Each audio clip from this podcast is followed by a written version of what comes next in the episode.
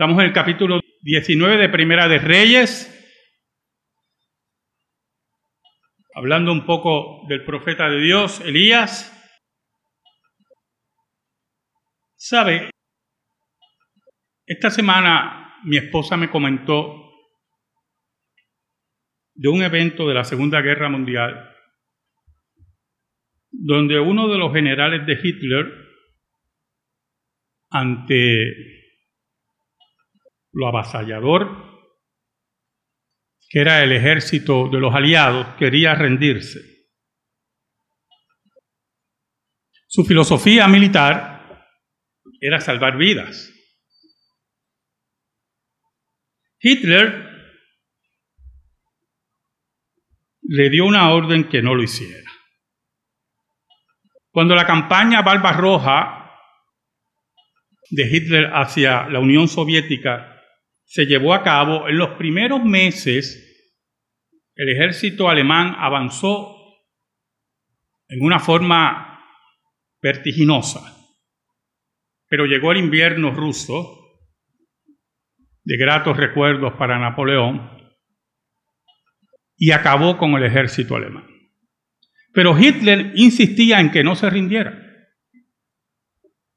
Lógico, él estaba muy cómodo en la guarida del lobo, como así llamaban, al lugar donde él estaba, dando órdenes demenciales a sus tropas.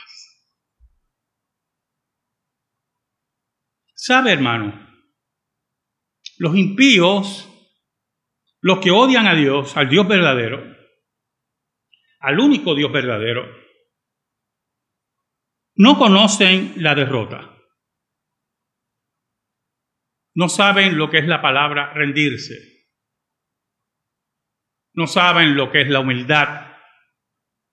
No conocen el perdón. Y Jezabel era un tipo de persona de esa calaña. Porque aunque no había sido testigo del poder derramado por Dios en el monte Carmelo, era una mujer pagana, altamente supersticiosa, y por lo tanto debió haber escuchado, como dice el texto, todo lo que ocurrió en el monte Carmelo. Y un sistema de raciocinio mínimo te llevaría a la reflexión dentro de tu superstición. Debería llevarte a pensar que aunque creas en muchos dioses y veas a Jehová como parte del panteón de diferentes dioses, deberías pensar que Jehová era más poderoso que la basura de Dios que era Baal. Pero no pensó así. Porque la impiedad de la idolatría, la superstición y el paganismo odia profundamente a Dios. Y no mueve el corazón de ningún impío. El único que crea temor en el corazón del hombre y que mueve su corazón es Dios. Y por lo tanto, la escritura nos dice que Dios permite que los hombres y mujeres se queden en su maldad, se endurezcan y crean en la mentira para que se pierdan, nos dice el apóstol Pablo. Ante eso se enfrentó Elías, el profeta de Dios. Oramos. Dios bueno, Perdónanos porque te hemos sido infiel, pero tú permaneces fiel. Escóndenos bajo la sombra de la cruz y que tu nombre sea proclamado. Llega a las necesidades de tu pueblo. Conforta, consuela, redarguye y salva a aquellos que no te conocen Ayúdanos, Señor, y perdónanos. Por Cristo Jesús oramos. Amén. Y amén. ¿Sabe? Quien le comunicó a Jezabel lo que había ocurrido en el Monte Carmelo fue su esposo inútil Acá. Acá era un inútil, un llorón, no tenía mucho carácter. El poder detrás del trono era Jezabel. Y por lo tanto, frente a lo que había ocurrido, escuche, mire qué interesante, el rey, que era el que podía declarar nulo el culto a Baal, va corriendo donde su esposa. Usted se lo puede imaginar, yo me lo imagino. Mamita, ven acá, mamita, tengo que contarte algo. El inútil de acá. Y le contó todo lo que había ocurrido. Y cómo el profeta de Dios mató a todos los profetas de Baal que estaban allí. Pero lo interesante es, escuche, es que dentro de la expresión de Acab tuvo que haber existido la narración del milagro. Cómo el fuego de Dios descendió, cómo quemó el holocausto, cómo lo consumió por completo y cómo lamió todas las aguas que Elías había derramado sobre el holocausto para que no vinieran a decir lo que ellos hacían. ¿Oyó, hermano? Con su culto pagano y sus fuegos escondidos y sus mentiras. Él debió haberle contado en detalle. saber no le importó. Porque nosotros tenemos que entender que los portentos de Dios, los milagros de Dios en el pasado y las multitudes hoy, no importa las que usted mueva, no intimidan a los impíos. Sus corazones están entenebrecidos y su conciencia está cauterizada, dice el apóstol Pablo.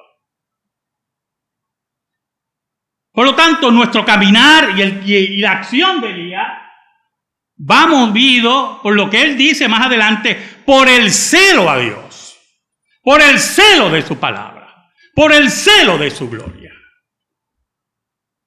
Más nada. En el versículo 2 dice, entonces envió Jezabel a Elías un mensajero diciendo, Así me hagan los dioses y aún me añadan, si mañana a estas horas yo no he puesto tu persona como la de uno de ellos.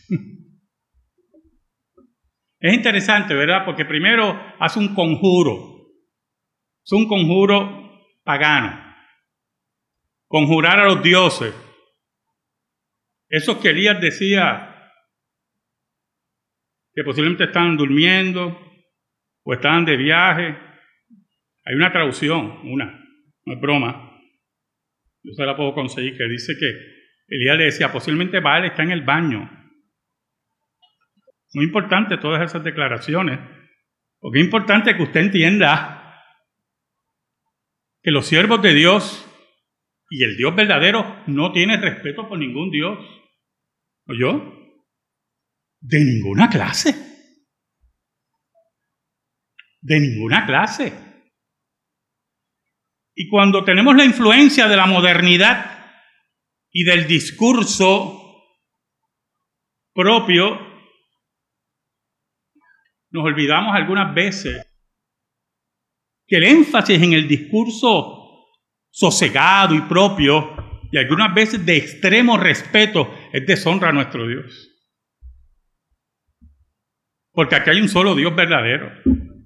Punto. Hay un solo Dios que vive, que está vivo. Y los Baales están muertos. Y cuando ella conjura a los dioses, conjura demonios. Conjuran a enemigos de la ley de Dios. Conjura enemigos de la santidad de Dios. Y todos los paganos que nos rodean, hermano, que pueden ser que usan palabras muy adornadas, nos odian, odian a la iglesia de Cristo. Así de sencillo es esto. El versículo 3 nos habla de la humanidad de Elías. Una humanidad que usted y yo nos debemos identificar. Versículo 3 dice, y viendo pues el peligro, se levantó y se fue para salvar su vida, y vino a Berseba, que está en Judá, y dejó allí a su criado. Y él se fue por el desierto un día de camino, y vino y se sentó debajo de un enebro, y deseando morirse, dijo, basta ya, oh Jehová, quítame la vida, pues no soy yo mejor que mis padres. Mire qué interesante. Mire qué interesante. Elías estuvo cargado todo el tiempo de su ministerio, pero cuando llegó la hora de enfrentar a Baal, tenía una confianza plena porque es que sirve el Dios verdadero, el que está vivo. Baal no podía tirar ni una chispita, o sea, eso tenía que estar claro hermano. Pero había una profunda carga emocional en Elías. Y cuando Dios desciende fuego del cielo, Él procede a matar a 450 profetas de Baal. Los llevaron a un río y le cortaron el cuello a cada uno. Eso crea una carga emocional. Porque Elías sigue siendo un hombre, un ser humano. Cuando llega entonces lo de Jezabel, Elías en su cansancio emocional se confunde. Oiga, escuche. Mire qué interesante, este pasaje es bien interesante si usted lo analiza. Y no voy a ir analizando versículo por versículo porque entonces entra la tormenta y vamos a estar aquí. ¿Verdad? Pero es interesante observar que un hombre que vio caer fuego del cielo por su oración, que casi ni terminó la oración, que fue donde Acapi cerró el cielo por tres años y medio, que no había ni rocío, un hombre que resucitó muerto, huye delante de una mujer pagana. Seguimos siendo pecadores, oye hermano. Seguimos siendo hombres y mujeres frágiles. Hombres y mujeres que debemos siempre depender de Dios. Porque Elías, escuche bien, y esto es especulativo, pero muy razonable, pensó que el gobierno de Acab y su culto pagano iba a desmoronarse. Y no ocurrió así. ¿Sabe algo, hermano? No hagamos lecturas adelantadas de lo que usted no sabe y lo que yo no sé. Confiar en la soberanía de Dios implica eso mismo, que no se hagan lecturas que se espere en Dios y que seamos siempre militantes, no importando qué gobierno se queda o qué gobierno cae. Oiga, Elías huye y quiere estar solo. Por cierto, una característica de una depresión profunda. Deja a su siervo lo deja seguro y quiere ir al desierto a estar solo. Una depresión en búsqueda de la muerte. No siempre las cosas van a salir como nosotros queremos, oye hermano. Y muchas veces nuestros análisis están muy bien pensados y cuadrados. Y como están bien pensados y cuadrados y creemos que llenan todos los requisitos de la ley de Dios, cuando no salen como pensamos, nuestro piso se mueve. Se lo digo por experiencia, se lo digo como la experiencia de Elías. Oiga, Elías se quería morir y le pidió a Dios que lo matara. Estaba solo, deprimido. Una característica muy interesante de algunas depresiones es esa, estar solo. Gente deprimida que muchas veces dice, déjenme solo. Y así estaba Elías. Cansado, deprimido, huyendo de una mujer que, por cierto, Dios iba a encargar de Jezabel personalmente. Oye, hermano, iba a morir como lo que era. Y no voy a usar la palabra para no ofender a nadie. Pero Jezabel tenía el valor, y me refiero a un valor monetario totalmente negativo. Jezabel era nada, impía, Posiblemente llegó a ser prostituta sagrada. Y esa desafiaba al Dios de Israel. Oiga, mire cómo dice el versículo 5. Antes del versículo 5, la última parte del versículo 4 es muy interesante. Dice, pues no soy yo mejor que mis padres ¿Sabe? La, Biblia no dice nada de los padres de, Elías. Yo se lo he dicho a ustedes muchas veces. Pero criaron Elías en medio del paganismo de Israel, del reino del norte, donde el culto a Jehová era prácticamente inexistente. Y el gobierno monárquico enseñaba el culto a los Baales. Y en medio de todo eso, el nombre que se le pone a ese niño por sus padres es Elías. Mi Dios es Jehová. Eso es lo que significa. Por lo tanto, los padres de Elías crían a su hijo en medio de la incredulidad y el paganismo de Israel con un nombre que era imposible evadir.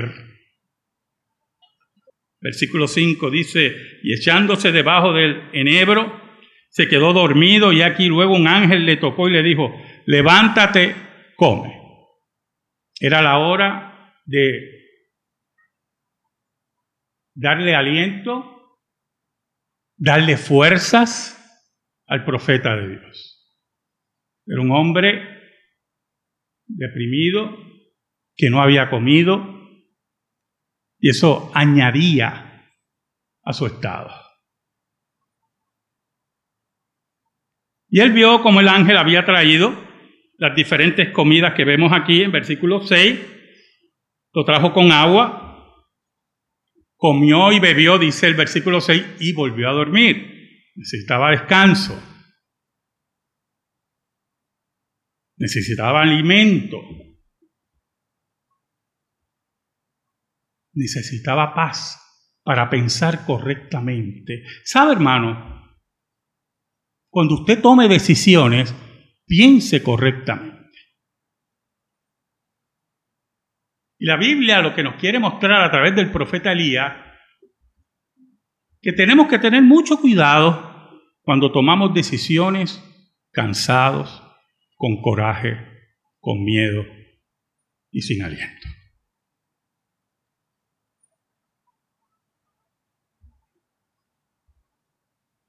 Y el ángel volvió por segunda vez, dice el versículo 7. Él volvió a comer, se fortaleció con aquella comida, dice el versículo 8, y caminó 40 días y 40 noches hasta Oreb, el monte de Dios, allí a encontrarse con Dios. Y aquí entra algo muy importante, yo hermano. La peor trampa que usted puede caer si está deprimido y débil es no ir al encuentro con Dios.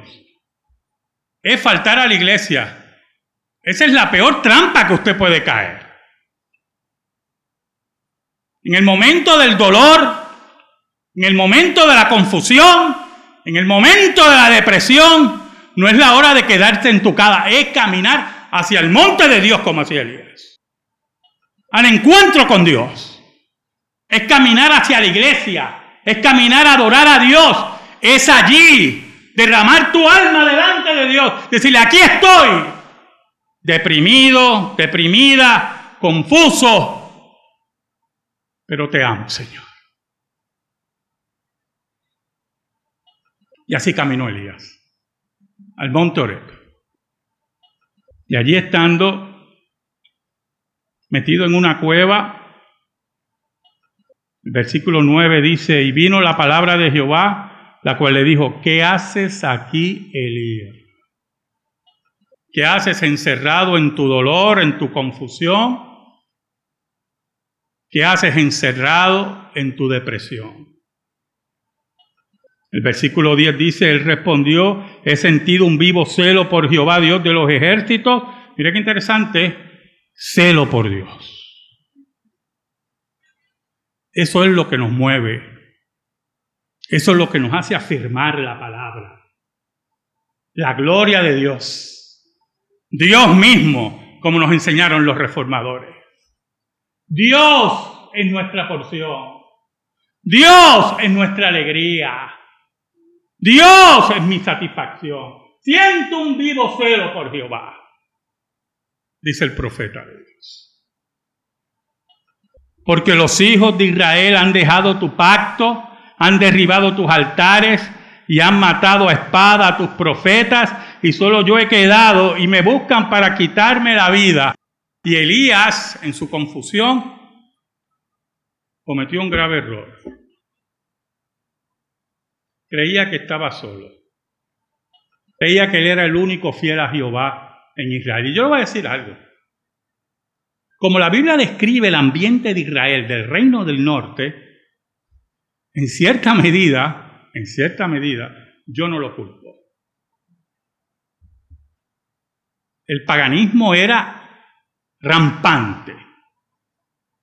Y aparentemente, y es así, los que creían en el Dios verdadero se mantenían en silencio, ocultos, sirviendo a su Dios en sus casas. No iban a sacrificar en los lugares altos, porque todos los altares habían sido derribados, dice Elías. Y su percepción es que él era el único. Y al mismo tiempo, yo solo vienen a quitarme la vida. Oh hermano, los gobiernos de este mundo, enemigos de la iglesia, asesinos de la iglesia, siempre vienen a quitarnos la vida. ¿O yo? Los políticos con sus discursos y sus tradiciones que ya no creen y sus pasados espurios. Nos tratan de levantar los ánimos y unirnos sentimentalmente a pasados caducos. El versículo 11 dice, Él le dijo, sal fuera y ponte en el monte delante de Jehová. Y aquí Jehová que pasaba y un grande y poderoso viento que rompía los montes y quebraba las peñas delante de Jehová pero Jehová no estaba en el viento. Elías, que era un hombre de bajar fuego del cielo, Elías, que era un hombre de juicio de Dios, que profeta de Dios, posiblemente tiene la confusión de que el Dios que sirve es aquel que rompe peñascos y como dice el versículo, y trae terremoto. Y quebraba las peñas delante de Jehová, pero Jehová no estaba en el viento. Y tras el viento un terremoto, pero Jehová no estaba en el terremoto.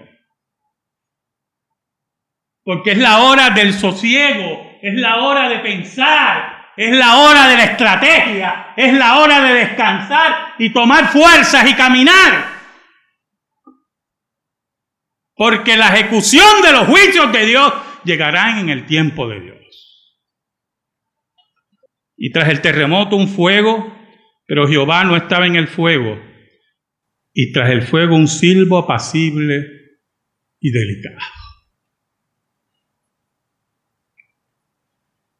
El Dios del consuelo, el Dios del abrazo,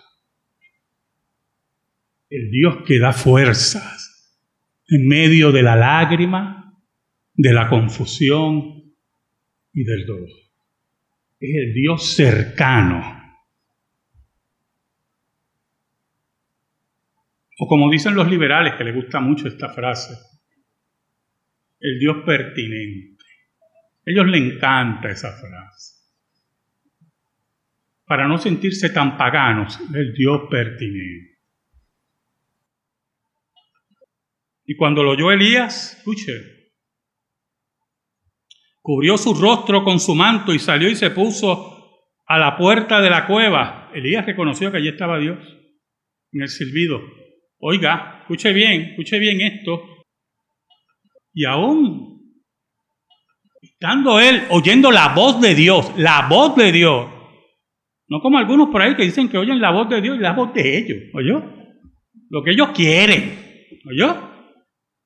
Oyendo la voz de Dios y Dios cercano a él, Elías como quiera cubre su rostro, porque es el Dios verdadero, el Dios tres veces santo, el cual nosotros no tenemos dignidad de estar frente a él.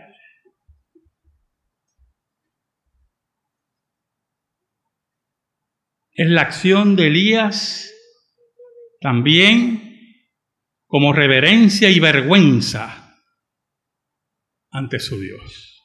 Y Dios vuelve y le dice, aquí vino a él una voz diciendo, ¿qué haces aquí, Elías? Y él vuelve y repite la razón que él tenía en su corazón. Que se creía solo, que se había derribado todos los altares de Dios, que le querían quitar la vida.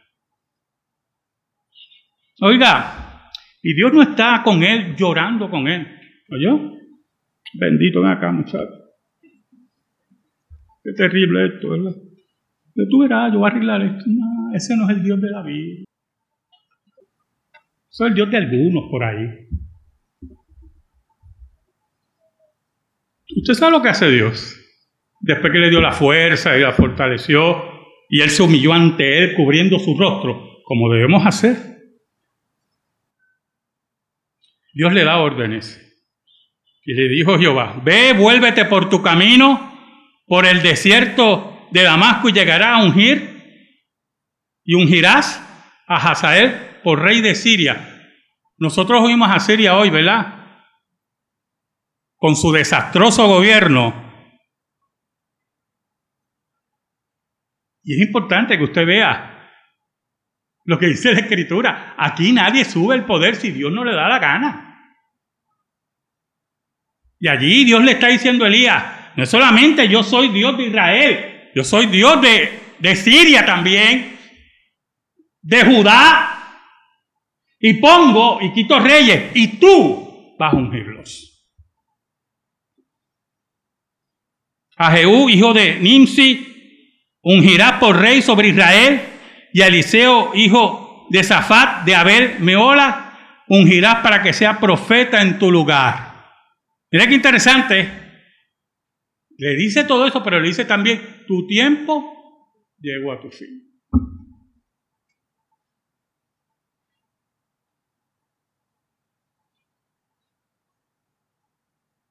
Pero aún más, Dios determina la vida y la muerte de cualquiera. Y el que escapare de la espada de Hazael, Jehú lo matará. Y el que escapare de la espada de Jehú, Eliseo lo matará el profeta de Dios. Pero quiero que quede claro en tu corazón y en tu mente, le dice Dios.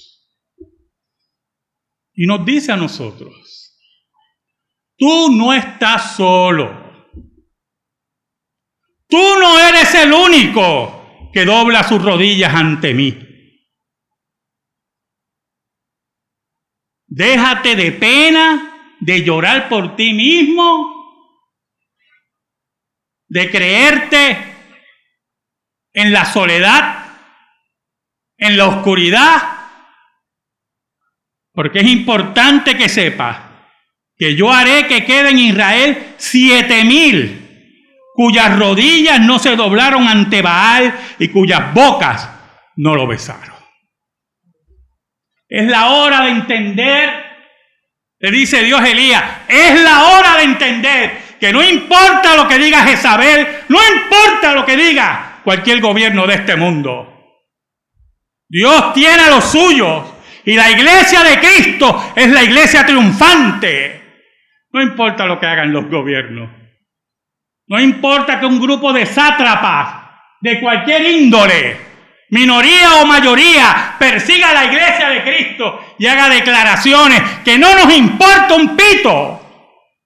Es la hora de entender que aquí hay hombres y mujeres que no doblan sus rodillas a los paales.